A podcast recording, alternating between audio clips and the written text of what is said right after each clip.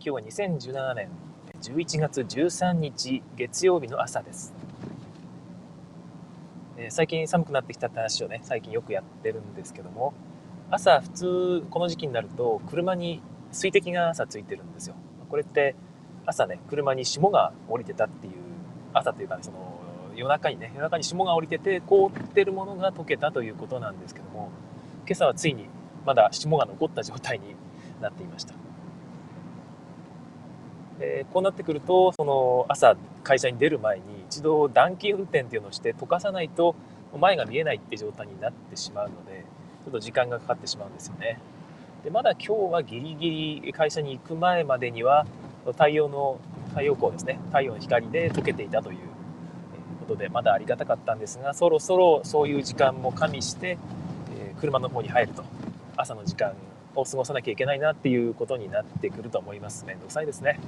車通勤っていうのもなかなか、えー、辛いところがあります。電車と比べて時間になんか融通が利くっていうのが僕は気に入ってるんですが、まあ、おかげでこうやってねえボードゲームの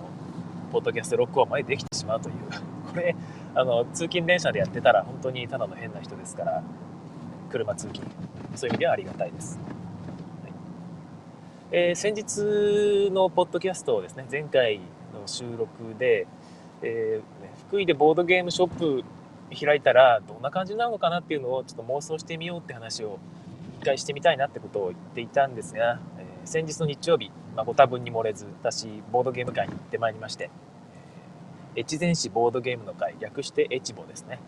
佐藤隼人さんによる主催のゲーム会です。こちらに参加させていただきましていくつかゲーム遊ばせていただいたのでその感想をここからしばらくは述べていきたいと思いますもともとそんなにね話題が豊富にあるわけではないので、まあ、そういう喋りたいことっていうのが別にあるんなら一旦置いといて、えー、なんかそんなゲームの話があるんならそういうのは積極的に話していきたいなと思っています。はい。えー、エチボ。何がすごいかって、まあ、はや佐藤佐藤さん、佐藤隼さんですね。略してハトさんって呼ばれてるんですね。ハトさんが持ってこられるゲームもすごいし、あとですね、えー、同じく有名な YSK さんですねポッドキャストを一緒にハドさんされている YSK さんもいらっしゃる。でさらに、福井で、えー、最近お知り合いになった、えー、英介さんって方ですね。この方も積極的に海外から新作を取り入れられている方がいらっしゃってて、本当に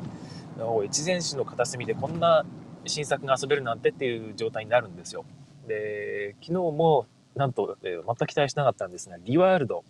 っていうのを遊ばせていただきまして、こちらですね、クラマーキースリングのエッセンの新作になります。まだ日本では全然流通が始まってない品で、日本でも遊んでいる方っていうのは、基本的には海外から仕入れられてる、もしくはエッセンの土産ですね、として持って帰られてるって方が、まあ、遊んでるだけという品をいち早く手に入れて持ってきていただきました。でそちらを遊ばせていただいたので、その感想っていうのを述べてみたいと思います。はい、エッセンの新作の中でもリワールドっていうのがどこまで注目されているのかっていうことなんですがあれ？そういえばスカウトアクションでどうだったんでしたっけ？あんまりなんか話題になってなかった気がしますよねでもボードゲームメモさんという日本ののレビューサイトがあるんですがそちらでですねなんと7点を出したということで非常に気になってた作品なんですねで私自身は以前どういう評価というかあのルールを軽くね、チラ見して、どういう評価をしていたかというと、えあんまりルールあの完全に読んだわけじゃないんですよ。で、その絵面とか、ボードのね、ボードの絵面とか、あの2人の作者、クラマーキースリングのその過去作である炭鉱参加っていうゲームがあるんですが、そちらと比較してみて、似てるなと、その絵面が。で、タイルを取って、その自分の場にこう並と。で、えー、並べていくっていう絵面がちょっと感じて、その辺が、ひょっとして、その同じようなゲームならきっと面白いんだろうなっていう評価をしていただけなんですね。だから実際に細かくルール読んだわけじゃなかったので、あれなんですが、ただ、一つだけ言えるのは、ちらっとルールを読んだところ、あと絵面、あと、なんとなくのルールの、えー、感じ、タイルを取って自分の前に並べて、で、目的達成するためにそれを別のとこに置いていくっていう、配達していくみたいな感じのゲームなんですよ。それだけ聞くと、普通っていう地味、地味だなと。地味で、で、なんかね、まあ、まあ本当に地味だなっていうところで、あんまり好みじゃないんですね。パッと聞いたところ、どうなんだろうな、こんだけ地味なゲームって植民してる感じも多分出ないんじゃないかなって思ってしまうんですが、同じことを炭鉱参加の時にもやってしまったという苦い経験があってルールを読んだと。これは炭鉱を掘っている感覚はしないだろうというね、前回のポッドキャストでも言いましたけど、えー、というふうに判断してしまって買わなかったんですね。で、もう流通が終わった頃に遊ばしてもらって、めちゃくちゃ面白くて、炭鉱を掘っている感覚もすごくしたと。こんなシンプルなワーカープレイスメントは傑作だというふうに思ったんですよ。っていうことがあったので、きっとこれは僕はわからないけど、面白いに違いないと期待していたところ、あのボードゲームメモさんで7点という結果が出たという状態でのプレイでございました。はい。えリワールドについて今話しているんですが、えリワールドを遊んだ簡単な感想としては、万人受けはしないと思います。おそらく。万人受けはしないんですが、僕はかなり好きだなと思いました。で日本で適正価格で流通するんであれば、ちょっと欲しいかなと思いましたね。えー、自分が欲しいなと、買ってもいいかなって思える価格は5000円前後です。まあ、定価がそれ以上であってもいいんですが、そのどっかでそれぐらいの価格で買えるんなら、ちょっと持っていたいなと思えるぐらい良作でした。はい、なので、繰り返しプレイに耐えれるんですよ、おそらく。えー、メモさんで、ボードゲームメモさんで7点つけてたそのレビューでは、えー、戦略が固定化されていないかと。これ、こういう風にやるしかないんじゃないの？これっていうような、え、懸念がちょっとあるっていう書き方をしていたんですが、多分、ボードゲームメモさんはそうは思ってないんですね。おそらくそうじゃないと。えやる、やっても何回やっても多分楽しめるんじゃないかなっていうふうに思ってるからこそ7点だと思うんですよね。で、自分もそういうふうな感じを受けました。ひょっとしたら、ひょっとしたら、あの、もう一回やっても同じ展開になる可能性がちょっとあるっていうのは僕もすごくわかるんですが、おそらく大丈夫じゃないかなという感じです。でそのリプレイアビリティが確保されているにもかかわらず、えルールが十分シンプルという。で、クラマンキースリングの作品って本当そうなんですよね。ルールが非常にそぎ落とされていると。で、シンプルすぎないんですよね。シンプルすぎず、ゲームとしての特徴をしっかり残しながらも、えー、無駄なところが全部そぎ落とされてるっていうところが、まあ本当すごいなと、毎回あのって思っているんですけども、まあ、今回からのそのリワールドからもそういう印象を受けました。えー、どういうゲームかというと、このパッケージですね、パッケージ女性が宇宙船の中から地球なのかな、まあ、惑星をこう窓ガラスからこう見ていると手をね、ちょっと窓ガラスに置いてっていう感じで、僕最初あの、女性が手を前、こうやって前に置いて、あの、私今日パスって、なんかそんな感じで言ってるような絵に見えてしまったんですけど、今でもそういう風に見えてるんですけども、えー、まあ、そういう感じの SF テーマのゲームですね。えー、別の惑星に移民していくという、移住していくというのがテーマのゲームです。だからリワールドなんですね。新しい世界を作るということで、えー、まあ、かっこいい名前、名前からしてすでにちょっと SF のタイトルっぽいですよね。はい。で、でやることは、新しい惑星に、なんかね、えー、地球のすでに存在する都市の名前がついた、え、タイルを5種類置くと。A から E までの5種類の都市を、え、各プレイヤーが作って自分の場所に作っていきます。え共有じゃないです。え個人ボードにそれを置いて、そこの5種類の都市を伸ばしていくんですね。えそれぞれ伸ばしていくと。A にタイルを5個置きました。B にタイルを2個置きました。で C と D と E には置きませんでしたみたいな感じでゲームが終わります。で、それぞれの A, B, C, D, E の長さ比べを最後にします。どんだけ年を伸ばしましたかと。A を一番伸ばした人は20点。2番目の人は10点。3番の ,3 番目の人は4点。それ以外は0点。みたいな感じですね。で、ただ A, B, C, D, E で A が一番得点が高い。で、E, E は10点ぐらいかな。だから結構差があります。E の方はたくさん伸ばしても10点ぐらいしか入らないよと。ただその分競争が、えー、まあ、激しくないとかになるんでしょうかね。その辺のバランスの付け方っていうのがまさにこの2人の妙味で必ずこういうところは差をつけてくるんですよ。他のデザイナーだとこの辺差をつけなかったり、もしくはつけても中途半端にしてしまうんですね。だからさじ加減が分かってないのに差をつけようとして失敗したり、えー、なんつか分かんないから全部一緒でいいやって言って平坦にしちゃうというそうするとあのゲームがのっぺりとしちゃうっていうとこなんですよね。A は価値が高いんだとみんなに思わせることで取り合いが加熱するっていう風にうまいことなってるっていうのがやっぱりねこの2人はちゃんとゲーム分かってるなって思います。まあ、そういう意味でその差のつけ方も非常にバランスが良いしバランスが良いというか適切だし、えー、適度にいいもん無駄にはならないと。点数低すぎないってことですね。低すぎないし、A との差も十分にあるという感じになっています。でみんなでその ABCDE のそれぞれの都市タイルを取り合うんですが、えー、都市タイルっていうのは最初に置かなければなりません。自分取ったタイルをまず最初に植民地に送らなきゃいけないんですね。A の植民 A って書かれたタイルを置いた後にえー、っとですねその A の都市にいろんなタイルを置いていきます。が基本的にはオレンジ色のタイルならオレンジ色のタイルしか置けないというふうになっています。で5色ぐらい6色ぐらいあるのかな、えー、6色ぐらいの、えー、そういう物資っていうタイルがありましてその物資タイルっていうのをオレンジ色が取るとでオレンジ色取ったらもう A の都市にオレンジ色置いたらオレンジ色しか置けないので基本的にはまあ、5色以上取りたいですよね。あ、5色っていうか5色取りたいですね。5個都市を取るなら ABCDE の5個の都市を取るのなら、まあ、一応5種類取って盤面なく置きたいと。だからまんべんなく置くとなんかどっかに特化して A だけ伸ばしてるって人にマジョリティで勝てないというようなバランスになっています。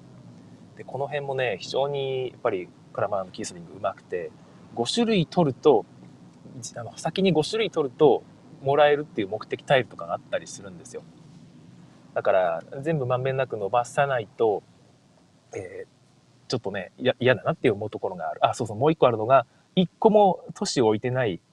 えー、部分は1個マイナス3点という。だから D と E に1個も置いてなかったらマイナス6点になっちゃうんですよ。僕これをちょっと忘れてて、あの、負けました。1点差で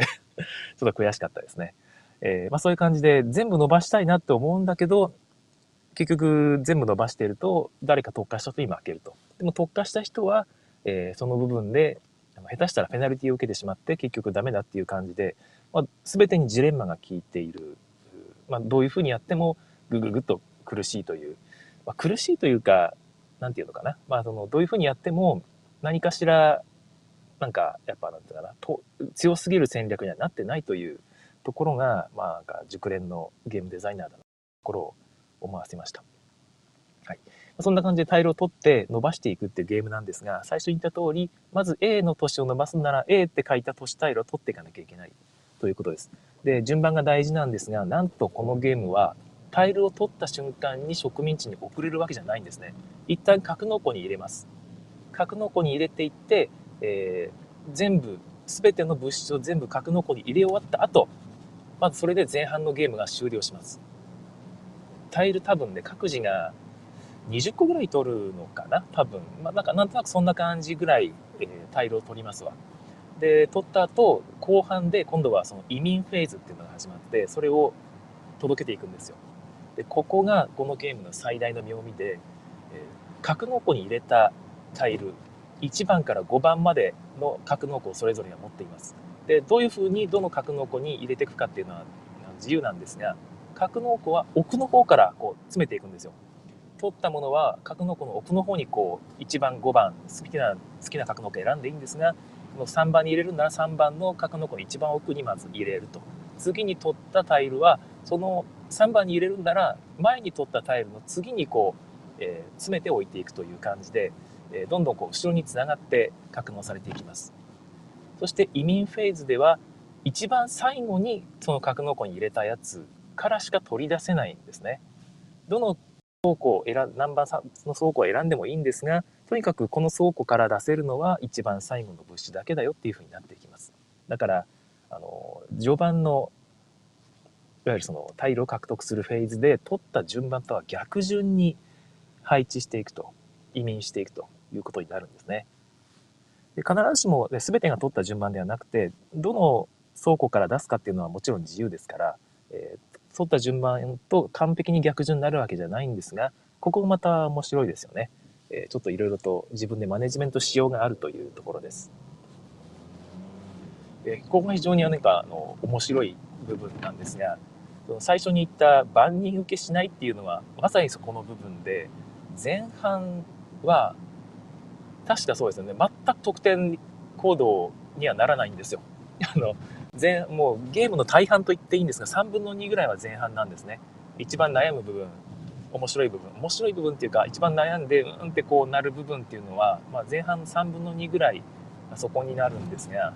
そこはずっと得点が入らない。後半のあの得点を得るための移民フェーズのための前準備に、まあ、ゲームの大半を費やすというここを耐えれるかどうかですね。全くこれ本当にうまくいってんのかな俺っていうのを、えー、分かんない状態のままゲームの大半を進めていくので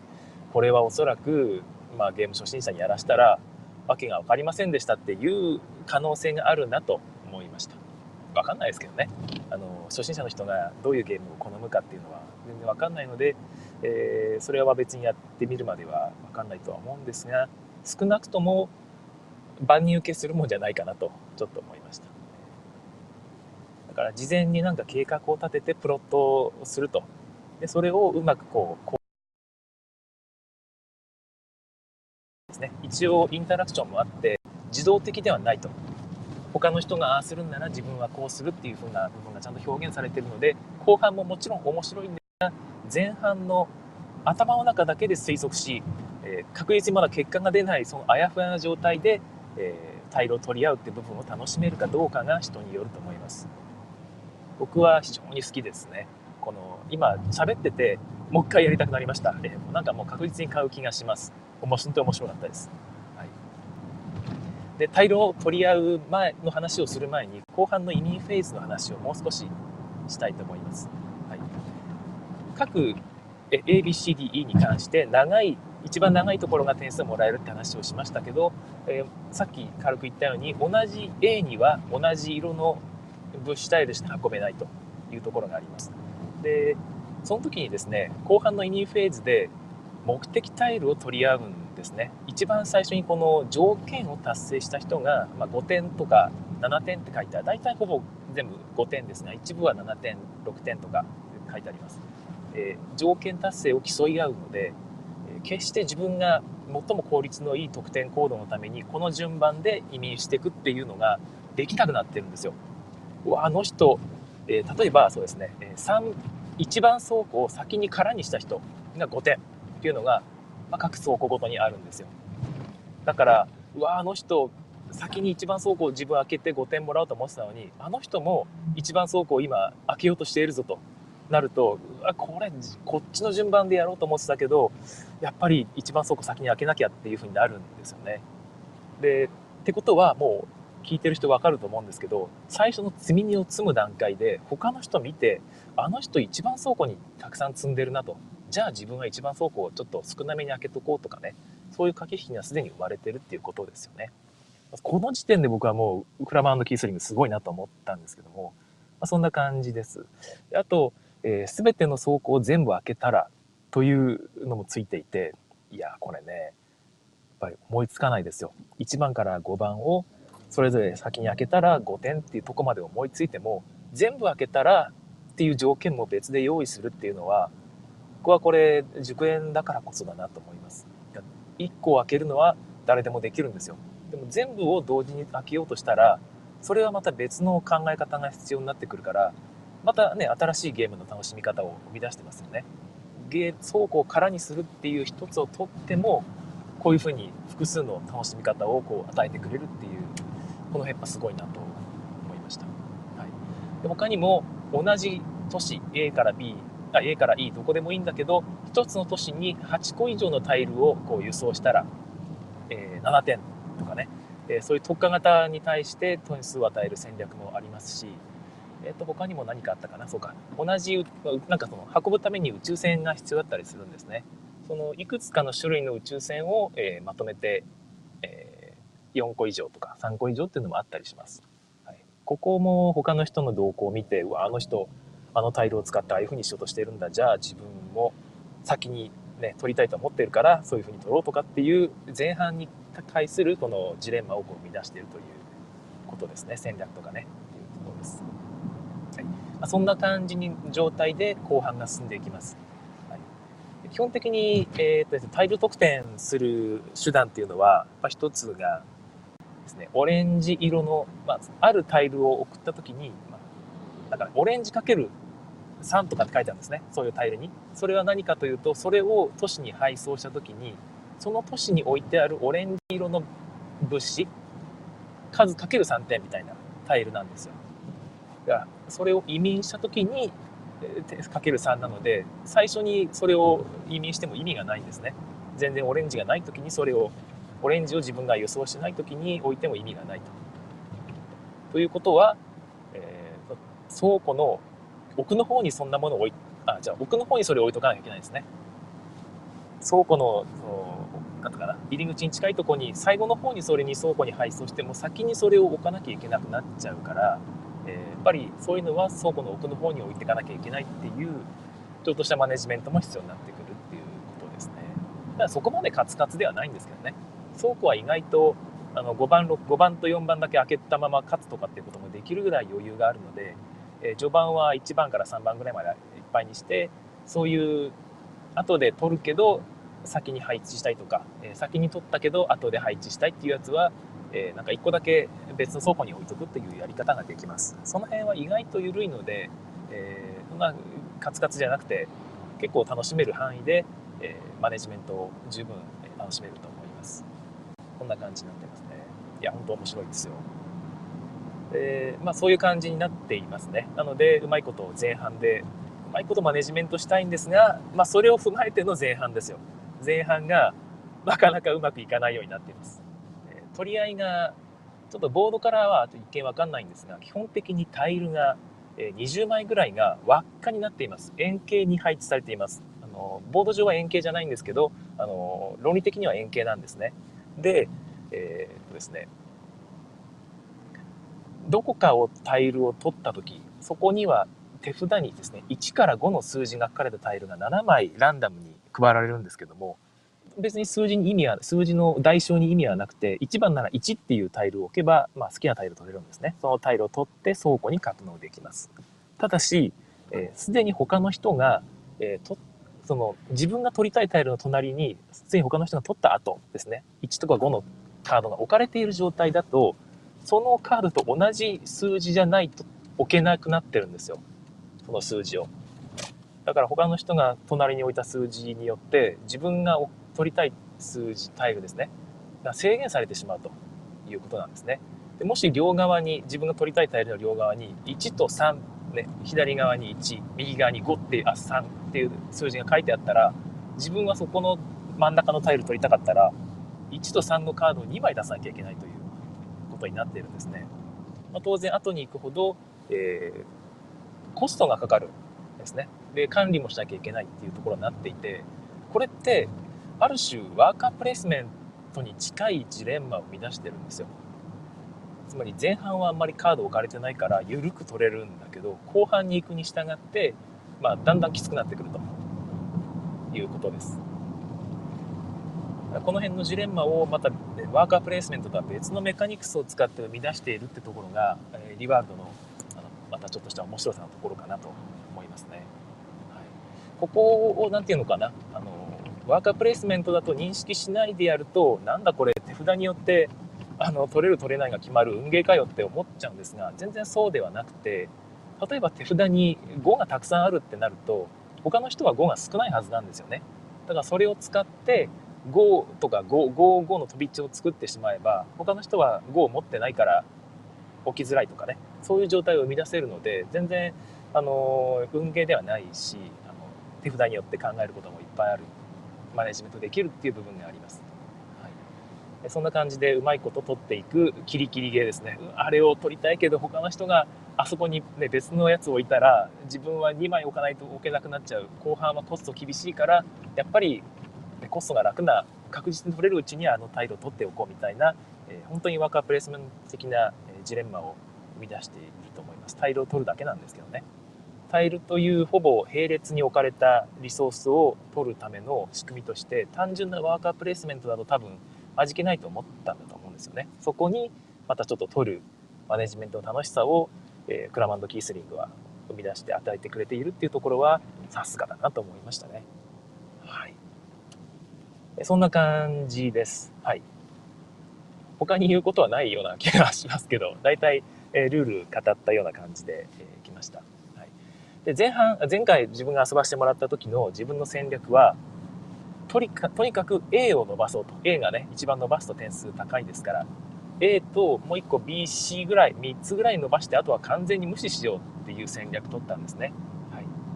でも、今日の説明聞いた人分かったと思うんですが、僕は D と E に全く配送をしなかったので、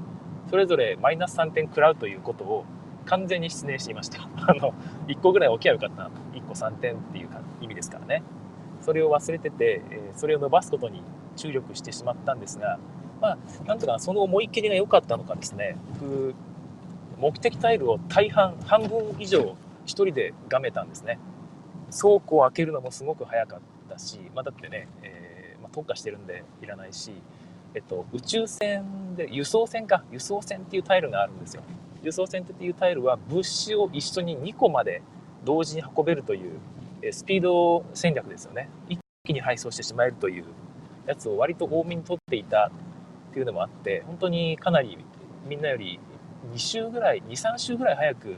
手番が終わったんですよね、まあ、それもあってかなり、えー、いろんな目的タイルを一気に、取ることができてあこれ勝ったかなと思ったんですけど、まあ、最後に同じようにタイルをがめてた方がもう一人いらっしゃいましてその人に1点差で負けましたあ勝った勝ったと思ったら最後にああの A D と E に1個も置いてないんで、マイナス6点ですねって言われて、あれ？って6点マイナスされて、1点差で負けた時の衝撃ですよね。でも逆にあれ面白いと思いましたね。特化型ダメなんだって。ダメな、ダメとは言わんけど、特化型が強すぎるっていう風になってないんだっていうところが感動すら覚えたというところです。はい。えリワールド、ぜひ皆さんにもやっていただきたいなと思いました。ただ本当にね、どうなんだろうなっていう、あの、前半のプロットの難しさ、難しいのかなあの、ボードゲームメモさんで書かれてたのが、前半はもやっとしたみたいな書かれ方なんですよね。あの、クラマンド・キーセルがやっちまったなと。あの、新作でやっちまったなって思ったんだけど、どういう考え方をすればいいか分かってくると、がぜ面白くなってきたっていう書き方なんですね。で自分もちょっとそういうところがあったのが、えーまあ、感じたのでおそらく同じように他の人も感じる人は多いんだろうなと。である程度熟練のゲーマーとね自分も言っていいと思うんですが、まあ、熟練ってまだいかないかな まだまあまあなんか中堅どころと言っていいと思うんですそういうぐらいのゲーマーとしての自分がそう感じるってことはまだ初めての、ね、まだゲームばっか始めて間もない頃の人は下手したらわかんない、ゲームが終わる直前ぐらいにやっとどういうゲームかわかるっていう展開になりかねないなと思っていて、まあ、間違いなく子供には難しいだろうしっていうところですよね。だから後半のタイルを移民していくフェどうやってうまくゲーム開始前にイメージさせてあげれるかってところが、そのセッションを成功させる秘訣だなと思います。あもちろんゲーマーはそんなことしなくていいですよ。あのゲーマーの人はあのいきなり無視でやってください。ガチでね。えー途中で気づいたやつは、ああ、今頃気づいたのって 途中で言ってあげればいいと思うぐらいですんで、えそんな感じでガチでやればいいと思いますけど、やっぱりそういう人じゃない人にやってもらうなら、しっかりその移民フェーズのイメージを沸かしてあげると。一回下手したら、各自ちょっと適当になんか置いてみて、それ今から軽く移民してみますんで、やってみましょうって移民の練習をしてみてもいいかもしれないですよね。各自の倉庫に適当にちょっとランダムに積んでもらって、えー、なんかちょっとみんなで1個やってみましょうかっていうその全員がやらなくていいから1人分の倉庫にちょっと積んでみてこんな風にイメージしていきますどれが点数高いですかみたいなどの目的タイル取るかイメージできますかっていうのを一回ちょっとねみんなで練習してみてからやるぐらいでもいいかもしれません。まあ、そこまで至れり尽くせりでやることがそのいいことなのかどうかっていうのは賛否両論あると思いますんで、え無理にやれとは言いませんけども僕はそれぐらいちょっとね軽く練習してみんなの意識を集中してからの方が前半の部分っていうのは必ずあの締まりますし1回目からあの楽しく遊べるかなと思います。なかなかそのルール分かってない状態でやる場合はそんなことは無理でしょうけど一回経験した人間がやるんであればなんかそれぐらいやってもいいのかなと。何回もね遊べるゲームでは最近のゲーム次から次の新作出ますから同じゲームなかなかできない以上やっぱり初回のセッションからしっかりねあのジレンマ味わってほしいですからね。分かってない状態でやると最初の部分はある種競りですからその競りの相場が分かってない状態でやってもね面白くないですよね。あなんだそこずっと空いてんだじゃあもらおうって言ってちょっと分かった人が強いタイルを安くねガンガン 手に入れてしまって後半爆発的に伸びるみたいな展開は多分やった後面白くないですよねせっかくいいゲームなのにっていうところがあります。はいまあ、そんな感じで非常に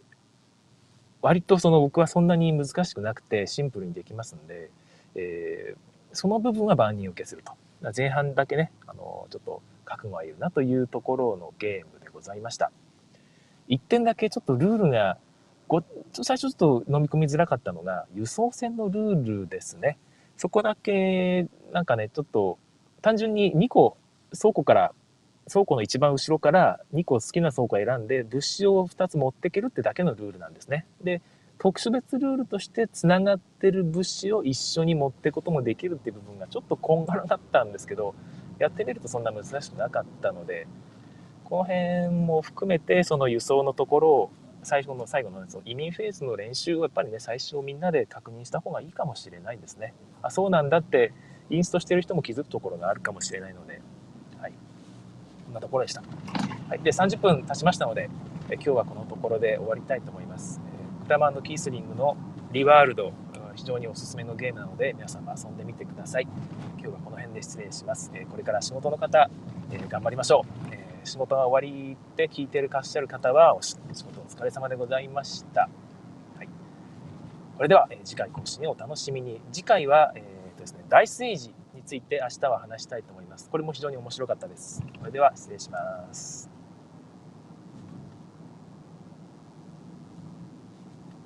はい。ということで、ここからは3分間のロスタイムになります。ライブ配信聞いてらっしゃる方のためのロスタイムですね。今、ブッチしてしまうと、ライブも一緒にブッチされてしまうらしいので、3分遅れで聞いてる方のために、残り3分間延長します。はい、明日語る大政治に関して簡単におさらいというか予習ですね。大政治は見た目が非常に海外パッケージっぽくて、昨日遊んだ時もそのパッケージ見て、あの、そうそうこれぐらいあの海外の感じを残しておいてほしいんだよねっておっしゃった方いたんですよね。あの僕ちょっと聞いてちょっと嬉しくなってしまったんですけども海外ゲームだとちょっと勘違いしてると。でその日本語の部分っていうのがダイスエイジって下の方に同じようなロゴで書いてあって入ってるんで非常に完成度が高い日本語版だと思ったみたいなんですよね。でもこちらは本当は日本語版じゃなくて日本人が作ったゲームなんですよね。いやもう本当にそれが嬉しくて。でもこの辺の話も明日したいからあんま言わない方がいいかな。はい、昨日遊んだゲーム全部ざっと言うとリワールド一つですしダイスエイジもそうですね。あと何があったかな？えー、っとですね。桜ハントっていうジゲームスタジオさんでしたっけね、えー、っていうゲームを遊びましたね。あとカレイドスっていう絵を見てその中にお題にお題の文字から始まるものを探すといういうゲーム面白かったですね。これもまた語りたいですね。あと何遊んだかな。軽いです。昨日一応ツイートしたんですけども、あれ思い出せないな。うん。なんかもう2、3個遊んだ気がするんですけど、本当どれも面白くて、最近のゲームは本当すごいなっていう感じがしますね。その中でもやっぱりリワールドが遊べたのは、そうだ、思い出した。えー、っとですね、私が夢見るときですね、When I Dream っていうゲームですね。コミュニケーションゲームなんですけども、これも非常にね、あの、良かったですね。4人から10人まで遊べるっていうの対応幅が広いっていうのも、あの、昨今のゲーム、ゲームシーンですね、には非常にいいんじゃないかなと。みんなで遊べますしね、短時間で。ちょっとまあでも、ちょっと癖があるかな。好き嫌い少しだけ分かれるかもしれないですね。まあ、そんなゲームでしたね。あ、でもおすすめです。はい。あの、安いうちに買っといた方がいいですね。日本語版ですから。僕もこれは、ちょっと値段を見つつ、いいところでゲットしておこうかなと思いました。私が夢見るとき。もう一個が何だったかなちょっと忘れてしまったなはい。今、ね、この iPhone のボタンをカチカチってやって切り替えて自分のツイート見ればいいんですけど、前回これでなんかね、切れてしまったという話があったので、どうなんだでもまあロスタイムだから切れてもいいのか。ごめんなさい。ここで切れてしまったらごめんなさいね。ちょっと切り替えてみようかな。カチカチっと。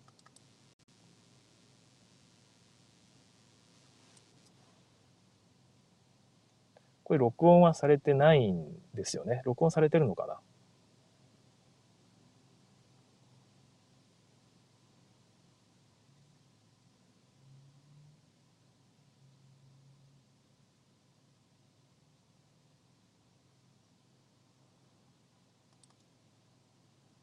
はい、えー、録音、録音はされてるんですかね、これ。録音されてますかね？わかんないですけど、はい。えー、思い出しました。21というゲームですね。ダイスロールをするゲームですね。ハトさんが出してきたんですけど、出す前に、これ、今日出そうかどうか迷ったんだけど、絶対これ運ゲーだっていう人いるんだよなっていう、こう、だいぶ最初にあれをしたんですよ。あれっていうのは、なんていうな、また保険をかけてきたんですけど、やってみたらもう全然面白かったですよね。これを運ゲーだっていうやつは、俺が許さんって思ったぐらい、いや、そんなことはないですけど。いや、普通に面白かったですね。はい。こんな感じのゲームでございました。また、えー、いい感じのロスタイムになったと思うので、これで終わりたいと思います。はい。では、ご視聴ありがとうございました。ちょっと今、バックしながらなので。はい。お疲れ様でした。